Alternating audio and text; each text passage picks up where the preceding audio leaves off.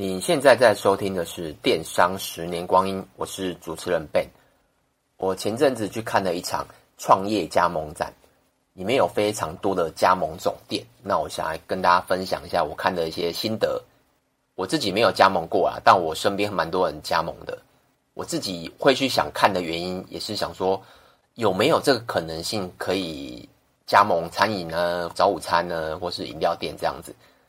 那我分享我看到的跟我后来知道的事情这样子。那我看到非常多的自助模式，就是不用透过人力，因为现在人力算蛮贵的，所以大部分的店啊，蛮多的店它都是开始开放不需要人。譬如水的加盟，水的加盟就是在我们路路边啊，不是会看到很多那种什么卖饭食水啊，什么有的没的，就是一开。一台贩卖机嘛，比较简单。那还有比较大的是自助洗衣店，什么洗衣吧或是什么之类的。我知道有一家很大，好像是洗衣吧，全台湾还有两到三百个门市。我家这边也开了，应该有四到五家的自助洗衣店哦。那另外一种是比较多的是太阳能板的自助式，这个我就不太熟了，因为。我感觉好像有点资金盘的，但我没有去问啊，因为我不知道那个那个模式是什么。很多的太阳能板，但好像大部分都是在中南部。那另外的还有那种贩卖机的，譬如说可能贩卖咖啡的，然后果汁的，都是那种贩卖机模式，不是店面模式哦。它好像是放在公司啊，或是放在哪里，但什么样的实际操作我就不清楚。但我我就是看到非常多的无人的加盟方式。其他的呢，最多的就是那种，比如说早餐店，有番茄村啊、O2 啊、拉雅、麦瑞登、小鸟吃吐司，非常多。我相信有些应该就是同一个集团啊。那饮料店比较大家的反而没看到，什么都可啊之类的都没有看到，就比较看见比较先出，呃，后来出来的什么鲜奶茶、什么鲜茶道之类的，比较新的品牌。那我分享几个啊，我有去询上去询问的啦，因为我大概有五六十家吧，但我没有每一家都可能超过，我没有每一家都去问，因为每一个问都要花大概十几分钟。那有一个有几个我问的，第一个是团购，那个团购我不会，呃，应该说我不会开这个，但我觉得我太有兴趣了，因为他写的很吸引人，譬如说可能你只要有个店面就可以了。那我我公司本身就是一楼嘛，所以如果你开放人家来取货，那就可以分润。我想说，哇，这么好，那我就实际去问一下。他的模式就是，如果你单纯去让人家来取货，那是有分润，那可能就是一到五趴以内啊，赚不了多少。他们的重点是你要自己去拉人，像现在很多的那个社团嘛，就是妈妈社团啊，或者是你自己透过自己的人脉，或是你经营你的 LINE。就是等于是人脉经营啊，那你就是必须去让大家去买你的东西嘛，然后再可能这个方式可能抽的趴数比较高，因为它就等于有点像零售业。但重点就是要是在一楼，哎，有没有一定一楼我不知道，但就是他说不管怎样，就是你要有一个门市让人家取货啊等等之类。像我们刚好就有一个门市让人家取货，但我不经营这种人脉的团购啦，所以。我听听看，这样子，我觉得诶还蛮创新的这样，所以呢，是像我们这边，我们就有几家是这种模式。我想说，诶奇怪，为什么他们都开在一楼，然后好多人去拿货，就跟这种模式应该是差不多。那第二种是，之前我有一个朋友在做除尘满，因为他的加盟金非常低，大概只要二三十万，我觉得太吸引人了，我就稍微问他一下，我说，诶模式是什么？他就说。案子跟机器公司都会给，但工作人员要自己找。那什么？这个意思就是你，你加盟金付大概可能好，我们算多一点，三十万好了。你不用担心没有案子，然后也不用担心要去买机器，因为应该机器就等于等于这个东西啦，就是他这个两个都会给你，但你的人你要自己找，除非你用自己嘛，那你就跟那个人去拆论分论啊，就有点类似像那种洗衣。之前不是蛮红的洗冷气啊、洗洗洗衣机这种，我有个朋友曾经，他不算加盟，但他有接触过这个行业。他说最后啊，还是出在人呐、啊。但他的加盟金很便宜，就二三十万这样。另外一个是卤味，那卤味有分是有座位的跟没有座位的。那有座位的北部比较多的就是三顾茅庐跟文汤武将，那中南部我就不清楚。这两个是属于有座位的，那我就稍微他标榜可能三三十到五十吧，然后我就进去问看看，哎，问下来其实加盟金要大概好像一百五到两百，我说哇这么贵。因为我可能单纯以为卤味很简单呐、啊，但贵在的是它的装潢啦、啊，不是贵在食材之类，反正就是加盟金就是要一百五到两百左右，大概是这几个我有实际去问的，那其他就是稍微走马看花一下，因为每个问都要花有点多时间呐、啊。那我后来啊，我就回回来了嘛，我就稍微做一下功课，因为我本身是想说，哎，看有没有可能性啊，做个副业啊，或是。加盟，因为加盟我感觉好像比较轻松，我自己认为啊。但我看了一个 YouTube，那个 YouTube 名字叫做热血老板 James，他的 YouTube，他是一个餐饮业的老板，也开过很多餐厅，但现在状况是什么我不知道，因为我没有追踪他。我是参加加盟展之看了看完加盟展之后，我就很好奇说，到底最重要是到底会不会赚钱嘛？那我就看着他影片，它里面内容非常丰富哦。如果你是正要想要加盟，或者是像我这样子，哎，觉得不知道要还是不要，就是你可能在前期，像我这样前期嘛。那如果在中后期，我觉得也可以看，而且还有讲到蛮多的，就是跟餐饮有关的。其实这个行业别不同，跟电商其实完全不一样，你就可以评估你到底要做什么行业啦。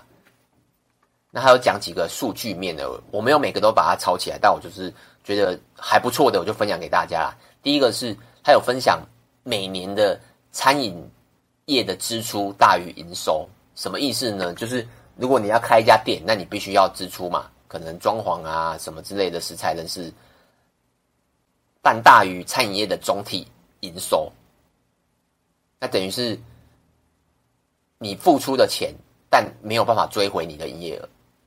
那看完这个，其实看完这个啊，就有点觉得好像，因为这是数据嘛，就是好像是不是他的数据啊，是哪边政府提供的数据。看完这个，我就觉得，哎，好像有点颠覆我的想象这样子。那第二个是，因为我没有要打算完全自己下去做啦，因为我自己的本业是电商嘛，我不可能放了电商不，呃，放就是把电商全部放下来，然后去开一家餐饮业。所以我能做的东西有限，大概我只只有几种想法啦。第一个，像火锅店，或者是卤味店，或者是没有技术门槛的东西，饮料店也可以。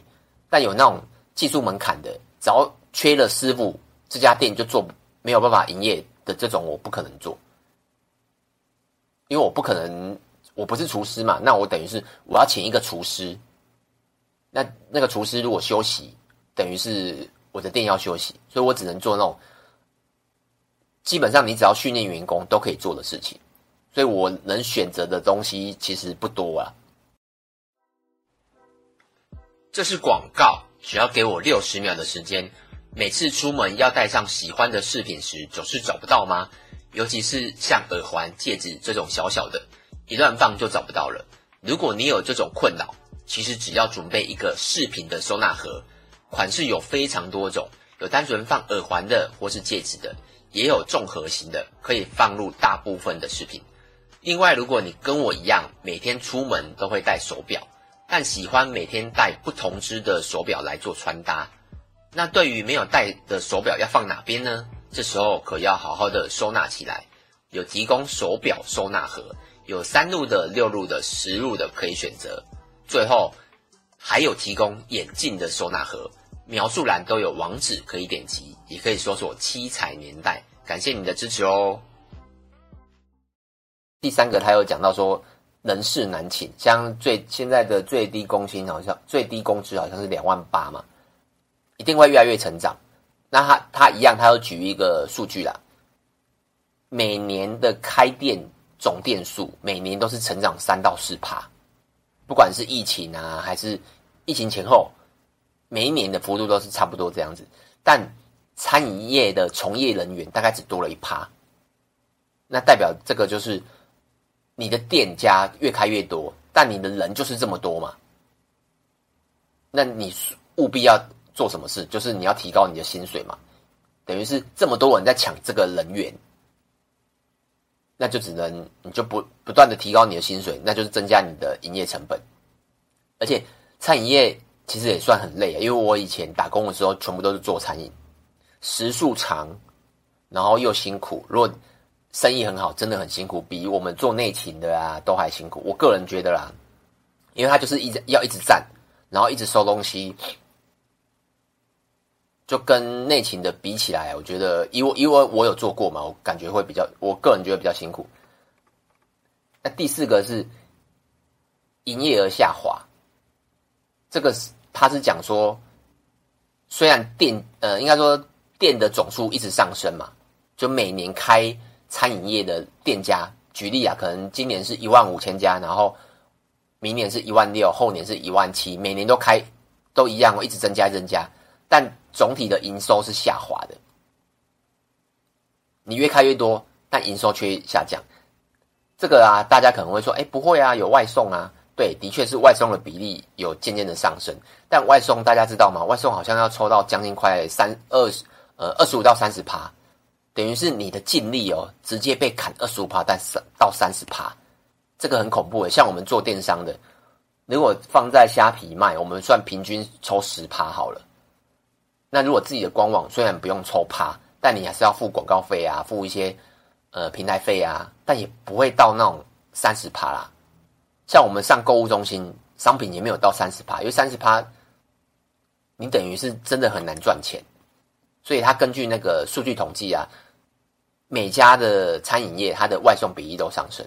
像我有时候会去买麦当劳或肯德基，因为我很少用外送，我都自己去买，然后就会发现哇。我去进去一家店里面，居然有四五个全部都是 foodpanda 或是 Uber E，只有我一个自己来买餐，就是自己来外带这样子。